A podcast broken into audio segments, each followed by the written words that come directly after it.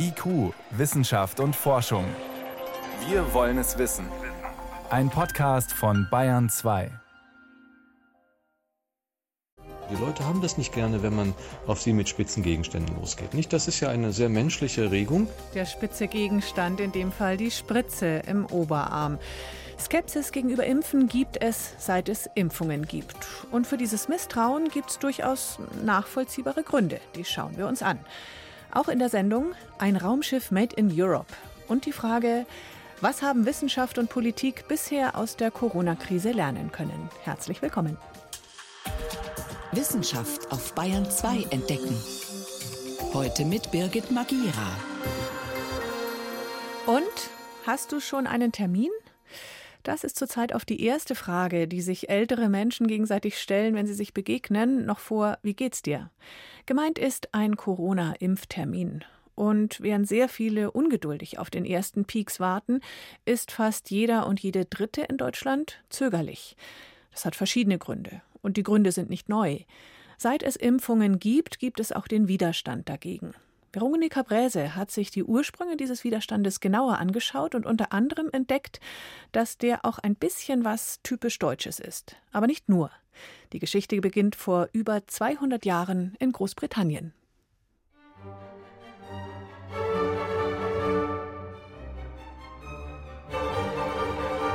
Sie ist die Erfolgsgeschichte der modernen Medizin, die Pockenimpfung.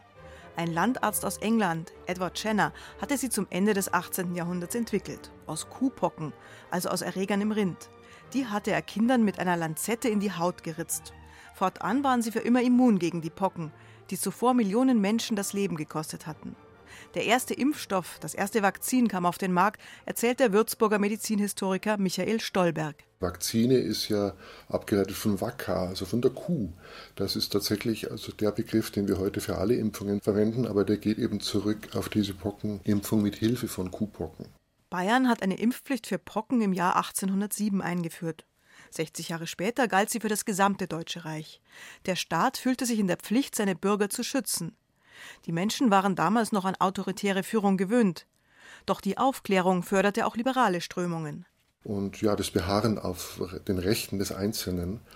Und das ist sicherlich auch ein Hintergrund, warum es dann eine massive Impfgegnerschaft gab, allerdings nicht nur in Deutschland, auch in, in England, in Amerika, die sich sehr breit aufgestellt hat, gut organisiert war. Hunderttausende von Menschen haben da gekämpft gegen diese Impfpflicht.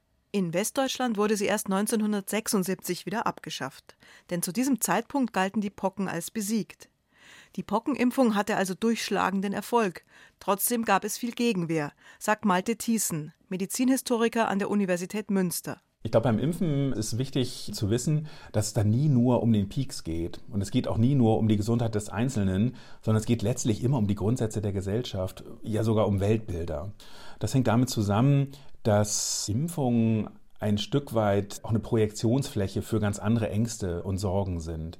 Zum Beispiel die Angst vor einem äh, totalen Gesundheitsstaat.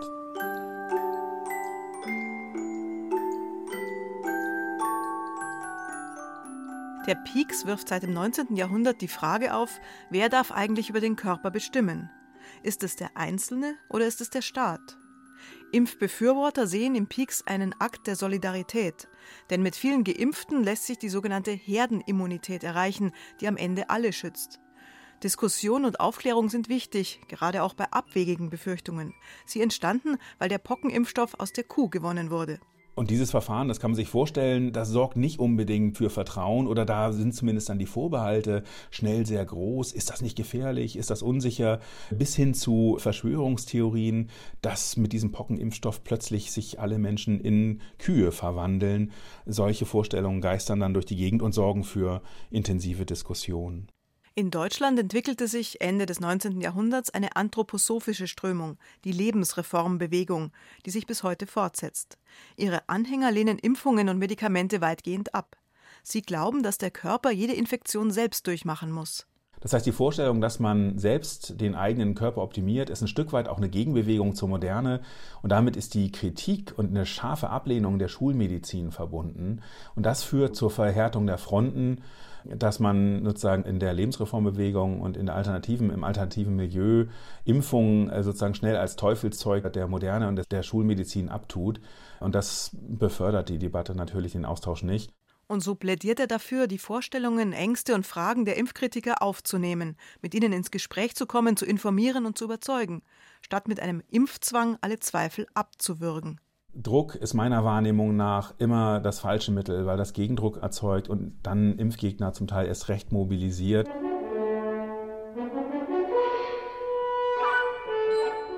Und in der Geschichte gibt es auch Beispiele für freiwillige Impfungen, die erfolgreich waren, etwa bei der Diphtherie.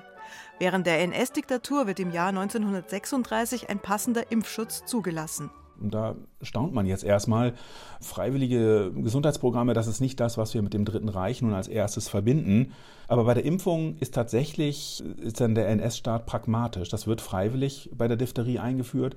Und zwar genau deswegen, weil man beobachtet, dass Werbemaßnahmen, Propaganda, Aufklärung sehr viel effektiver sind als Druck. In den 1950er Jahren kam eine weitere freiwillige Impfung auf den Markt gegen Kinderlähmung, also Polioviren.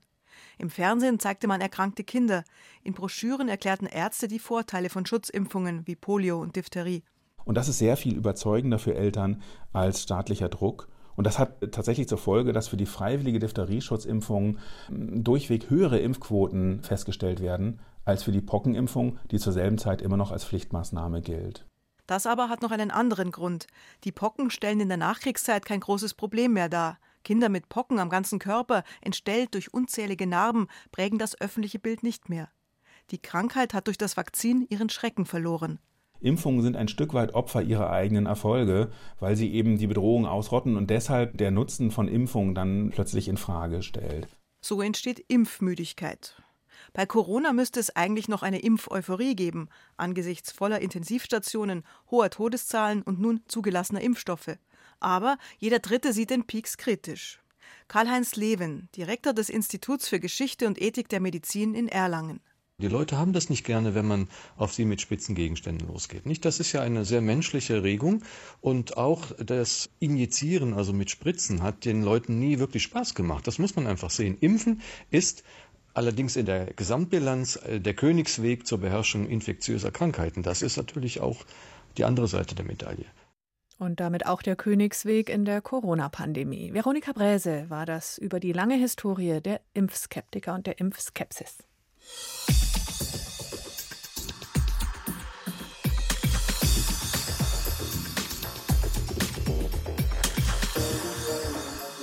Hier ist Bayern 2 um gleich 13 Minuten nach 6 und wir bleiben noch bei der Pandemie. Das gab es ja vorher so noch nicht, dass Politik und Wissenschaft so eng und hoppla hopp miteinander zu tun hatten und noch haben wie seit fast zwölf Monaten. Also, dass sich politisch Verantwortliche von der Wissenschaft beraten lassen, das schon und das ist ja auch gut, aber so intensiv und unter Handlungsdruck wie in der vergangenen Zeit, der Deutsche Wissenschaftsrat hat eine Zwischenbilanz gezogen, was gut lief bisher und wo es noch Verbesserungsbedarf gibt. Darüber konnte ich vor der Sendung mit Robert Kretschmer sprechen. Er ist Juniorprofessor in Jena und Mitglied der Jungen Akademie und beantwortet uns unter anderem genau die Frage, wie zufrieden sind die Wissenschaftsvertreter und Vertreterinnen selbst mit dieser Zusammenarbeit bisher und mit sich selbst. Ich glaube, dass die Wissenschaft in, in Gänze relativ gut reagiert hat. Und es ist sehr beeindruckend, was äh, unter den Bedingungen, die wir hatten, nämlich äh, geschlossene Labore, was die Kolleginnen und Kollegen da hervorgebracht haben. Ich denke, wir müssen jetzt noch ein bisschen abwarten und ich glaube, wir müssen, wenn wir alle Daten haben, müssen wir zurückschauen und gucken, was wir lernen können und was wir besser machen können und was wir vor allem auch beibehalten können. Ganz konkret die Anwendung von Wissenschaft auf die Realität sozusagen, just in time. Da kann man doch noch mal kritisch hinschauen. Konkretes Beispiel im Moment versucht eine Forschergruppe in München so eine Übersichtsstudie oder Metastudie zusammenzustellen zu der Frage geschlossene Schulen und Pandemie, welche Auswirkungen hat Unterricht oder eben nicht stattfindender Unterricht auf die Verbreitung des Virus. Und da stellen die selber fest, hey, nach einem Jahr weltweit, es gibt unglaublich wenig Daten, da wurde bisher viel zu wenig geforscht. Stimmen Sie dem zu? Ich stimme dem zu, möchte aber auch zu bedenken geben, wir können die Forschung nicht von heute auf morgen auf ein anderes Themengebiet umschwenken. Und auch gerade bei Studien, die eben ähm, Personen, Menschen involvieren, sind ethische Fragen zu berücksichtigen und auch der Ethikrat zu hören. Deswegen ist es, glaube ich, nicht ganz überraschend, kann aber sicherlich in Zukunft besser werden. Trotzdem, wir Normalos, sage ich mal, und auch die Politik, wir wünschen uns, dass Wissenschaft als Werkzeug funktioniert in so einer Krise. Hat es gut genug funktioniert bisher? Ich denke schon. Wir haben ja auch aufgrund der breiten Forschung und auch der Grundlagenforschung, die in den letzten Jahren und Jahrzehnten in Deutschland oder auch weltweit geführt wurde, die Grundlagen geschaffen dafür, dass wir eben verschiedene Ansätze haben, um jetzt und auch zukünftig am Beispiel Covid-19 zu handeln. Ja, also die neuen Strategien, zum Beispiel ähm, mit der Messenger-RNA zu agieren, um das Virus zu besiegen, basiert auf solider Grundlagenforschung in den letzten Jahren. Und ich denke, dass wir da sehr gut aufgestellt sind. Die Impfstoffentwicklung, wie gut war da die Zusammenarbeit international? Können Sie da was sagen? Waren Sie selber überrascht über die Geschwindigkeit, wie schnell das ging? Ja, es war schon, schon sehr beeindruckend und es ist auch vor allem beeindruckend, wie schnell die Zulassungsverfahren vonstatten gegangen sind. Und das ist, glaube ich, eine Blaupause für die Zukunft, dass eben sichere Zulassungsverfahren auch in deutlich kürzerer Zeit abgeschlossen werden können. Und dafür sind internationale Zusammenarbeiten maßgeblich. Wissenschaft in der Anwendung ist das eine, Zusammenspiel von Wissenschaft und Politik das andere. Und da krachen ja zwei völlig unterschiedliche Bereiche aufeinander. Politisch Verantwortliche brauchen Klarheit, klare Aussagen, klare Richtung. Und Wissenschaft hat so viele Stimmen wie Forscher. Und jeder findet zu seiner Überzeugung eine passende Studie, auch wenn die sich dann widersprechen.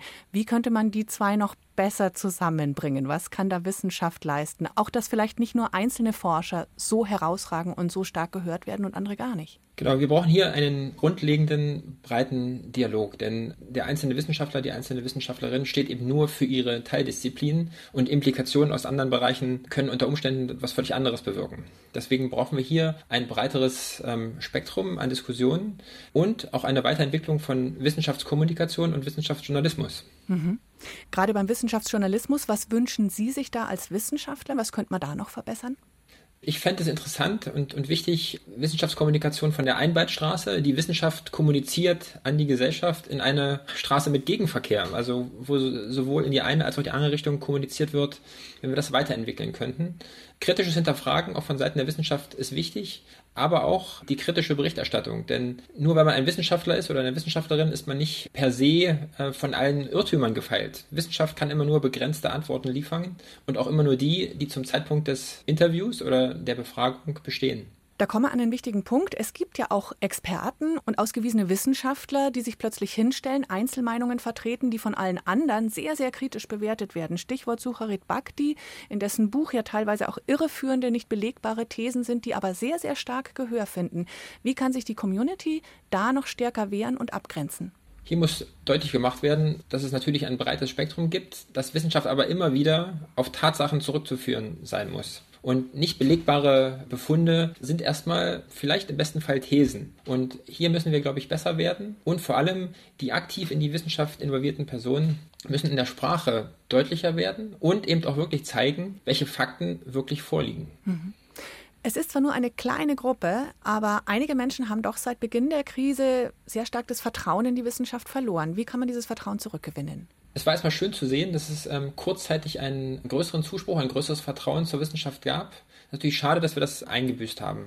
Ich glaube, wir müssen ähm, in der Kommunikation besser werden, wir müssen klarer werden und wir müssen Sachen immer wieder in den Kontext stellen. Das heißt, wir können nicht heute das sagen und morgen das, wenn es dafür nicht über Nacht gravierende Änderungen gab. Und ich glaube, das ist sehr, sehr wichtig, dass ähm, Wissenschaft nachvollziehbarer wird dass auch die Wege, wie Wissenschaft funktioniert, besser dargestellt werden und dass wir auch eine größere Einbindung der Gesellschaft in die aktuelle Forschung bekommen, dass Einblicke gewährt werden. Und vielleicht auch eine bessere Zusammenarbeit, besseres Ineinandergreifen zwischen den Disziplinen. Anfangs schien es, dass nur Virologen, nur Epidemiologinnen zu Wort kommen und man hätte sich vielleicht gewünscht, mehr Wirtschaftswissenschaftler, Soziologinnen, Psychologen zu hören. Ja, unbedingt. Also wir brauchen wirklich die Gesamtheit der Wissenschaften, die gehört werden müssen weil eben die Implikationen aus vielen Bereichen verschiedene sind. Und dementsprechend ist es wichtig, die Breite abzudecken, aber nicht die Tiefe zu vernachlässigen.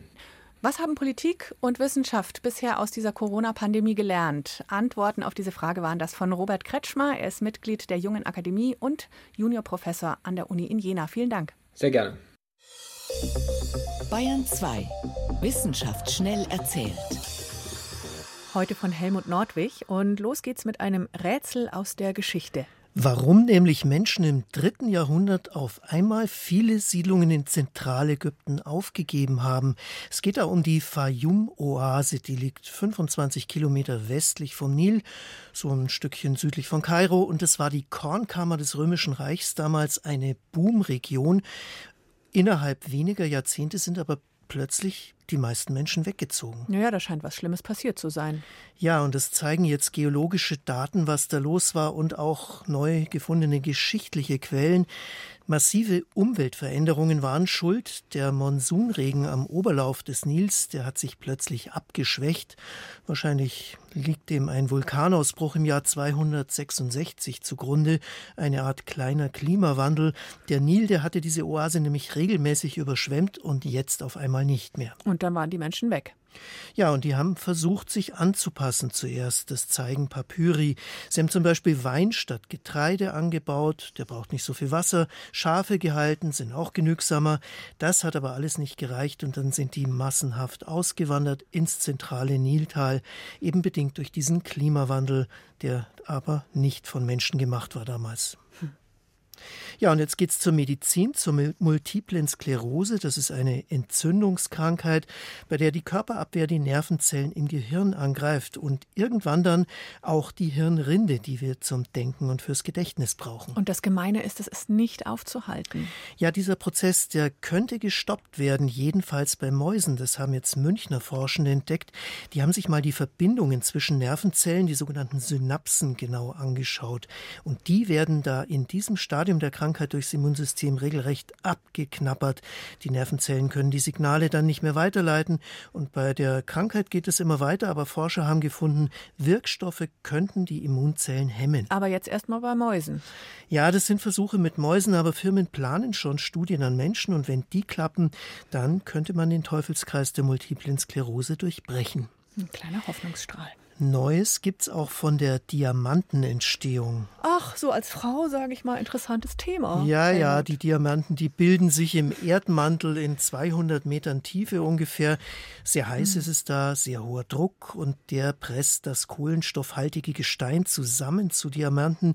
Jetzt wollten russische Wissenschaftler es noch genauer wissen und haben die Entstehung von Diamanten im Labor nachgemacht. Aber dass man so künstliche Diamanten selber herstellt, das gibt's doch schon. Das gibt's für die Industrie. Das macht man so, man legt das Ausgangsgestein in eine heizbare Presse rein, erhitzt auf 1500 Grad und presst dann, was das Zeug hält, hm. bis zum 75.000-fachen Atmosphärendruck.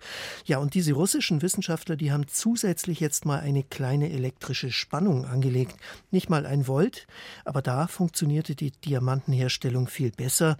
Wahrscheinlich ist es auch in der Natur so. Da kriegt man nämlich so eine kleine elektrische Spannung schon, wenn verschiedene Metalle zusammenkommen. Hm. Jetzt kommen wir noch zu einem ganz besonderen Tier, das es leider nicht mehr gibt. Ich hätte schon gern kennengelernt. Ein mhm. Dinosaurier, der Parasaurolophus heißt. Auf Deutsch könnte man sagen, der Dino mit dem riesigen Rüssel, der hinten vom Schädel absteht. So sah der aus? Ja, man muss sich vorstellen, die Nase, die führt eben nicht gleich in den Kopf, sondern es geht als Röhre weiter über den Kopf. Ein Meter weiter nach hinten, da macht sie einen Bogen und führt schließlich oberhalb der Augen in den Schädel rein. Man fragt, liebe Natur, wozu? Ja, das haben sich Forscher auch gefragt, als sie jetzt mal den besten äh, Schädel dieses Tiers entdeckt haben. Zum ersten Mal seit 100 Jahren übrigens. In New Mexico war das. Dieser Schädel, der ist so gut erhalten, dass man die Anatomie genau studieren kann. Und da zeigt sich, dieses Gebilde, das war gar nicht zum besonders guten Riechen da, wie man bisher dachte. Sondern? Die Tiere, die konnten damit einen Klang erzeugen, der so tut wie ein Nebelhorn. und außerdem Klänge verstärken, damit sie okay. besser hören, so mhm. wie der Resonanzkörper bei einem Instrument. Vielen Dank, Helmut Nordwig, zu diesem Saurier namens Benjamin Blümchen. Dankeschön. IQ, Wissenschaft und Forschung gibt es auch im Internet. Als Podcast unter bayern2.de. Und jetzt satteln wir die Rakete und reiten ins Weltall. Space Rider ist eine Art kleiner Raumtransporter, sowas wie die europäische Antwort auf das amerikanische Space Shuttle. Die Europäische Weltraumagentur ESA, die schickt ja schon lange eigene Sonden ins All, um Planeten, Monde zu erkunden. Die Raumstation ISS hat ja auch immer wieder europäische Astronauten, Astronautinnen an Bord. Aber so ein eigener europäischer Transporter, der abhebt und auch wieder zurückkommt, der ist neu. Was der kann und wann er seinen ersten Einsatz fliegen soll, Guido Meyer stellt den Space Rider vor. Man nehme eine etwa fünf Meter lange Tonne, die vorne spitz zuläuft. Keine Flügel, keine Räder, kein Cockpit. Das war's. So simpel aufgebaut ist Europas neuestes Vehikel fürs Weltall. Von der Größe her ist es ungefähr ein Mittelklasse-Auto. Hat so einen etwas ovalen Querschnitt, ist länglich, hat keine Ecken und Kanten dran, ist eher abgerundet. Äußerlich eigentlich recht unspektakulär. Das ist so ein stumpfer Keil ohne besonderen Schnickschnack dran. Diesen stumpfen Keil, so Hendrik Weiß vom Deutschen Zentrum für Luft- und Raumfahrt DLR in Stuttgart, soll eine europäische Vega-Rakete ins All schießen. Und zwar von Europas Weltraumbahnhof in Französisch-Guyana aus. Hinter diesem Keil in Mittelklasse-Autoformat verbirgt sich dann der Space Rider, ein wiederverwendbarer Raumtransporter. Und gerade deshalb, weil er eben recycelt werden soll, zieren schwarze Kacheln seine Unterseite, so wie damals bei den US Space Shuttles. Ihre Aufgabe, die Hitze beim Eintritt in die oberen Schichten der Atmosphäre aufzufangen. Holger Burkhardt arbeitet als Luft- und Raumfahrtingenieur im Programm für zukünftige Trägersysteme beim DLR in Bonn. Die keramischen Hitzeschutzkacheln, das ist eine Technologie, die in Deutschland entwickelt wurde und sie sind von ihrer Technologie her eben auch ein Schritt weiter als das, was zum Beispiel tatsächlich beim Space Shuttle in Anwendung war. Ohne Hitzeschutz kein Wiedereintritt und ohne zuverlässiges Kachelsystem kein Hitzeschutz. Derzeit verfügt die Europäische Weltraumagentur ESA über keinen Raumtransporter. Von 2008 bis 2014 war vorübergehend mal das sogenannte Automatic Transfer Vehicle ATV im Einsatz. Doch nach nur fünf Flügen zur ISS haben es die Europäer eingemottet. Und es konnte nach keinem seiner Einsätze zur Erde zurückkehren, sondern ist nach Missionsende in der Atmosphäre verglüht. Daher der Appell von Luft- und Raumfahrtingenieur Hendrik Weiß vom Institut für Bauwesen und Konstruktionsforschung des DLR. Wiedereintrittstechnologie an sich ist schon extrem wichtig. Also um volle Raumfahrtkompetenz zu haben, da muss man den Start beherrschen, man muss die orbitale Phase beherrschen, man muss aber auch die Rückkehr beherrschen. Wenn wir irgendetwas aus dem All zurückhaben wollen, brauchen wir eine funktionierende Rückkehrtechnologie. Momentan haben wir als Europäer keine Möglichkeit, irgendetwas von der Raumstation zurückzubringen. Vor zwei Jahrzehnten hatte die Entwicklung des Space Rider begonnen. Damals flogen noch die amerikanischen Space Shuttles, die ersten Raumtransporter im Pendelverkehr. Schon damals wollte Europa mit dem Space Rider nicht nur nachmachen, was die Amerikaner vorgemacht haben. Nein, die ESA wolle mit diesem Projekt einen Schritt weitergehen, sagt der italienische Ingenieur Giorgio Tumino, der Programmmanager für den Space Rider. Der Space Rider ist eine orbitale Plattform, eine Art Weltraumlabor, um neue Technologien zu erproben und in der Schwerelosigkeit zu forschen. Und das heißt, dieses Raumschiff soll nicht nur ins All und zurückfliegen, vielmehr könnte der Space Rider auch eine unbemannte Experimentierplattform werden, die regelmäßig ein paar Wochen im Orbit kreist und dann wieder zur Erde zurückkehrt. Eine unbemannte Ergänzung zur internationalen Raumstation, die nicht nur preisgünstiger ist, sondern sogar Vorteile gegenüber der ISS bietet, die ständig mit Astronauten besetzt ist. Auf der Raumstation ist dadurch, dass Menschen mit an Bord sind, die Qualität der Schwerelosigkeit nicht ganz so hoch, wie das manchmal gewünscht wird.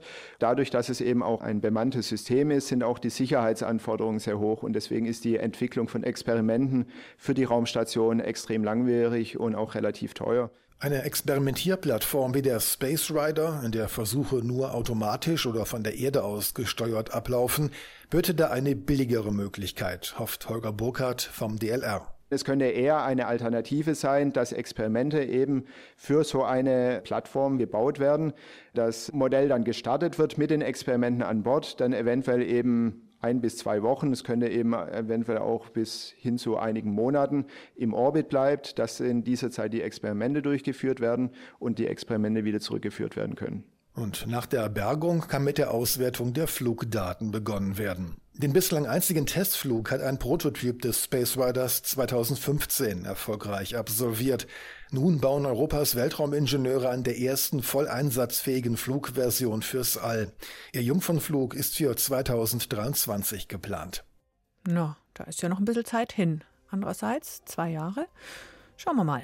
Das war IQ für heute. Danke fürs Zuhören, sagt Birgit Magira.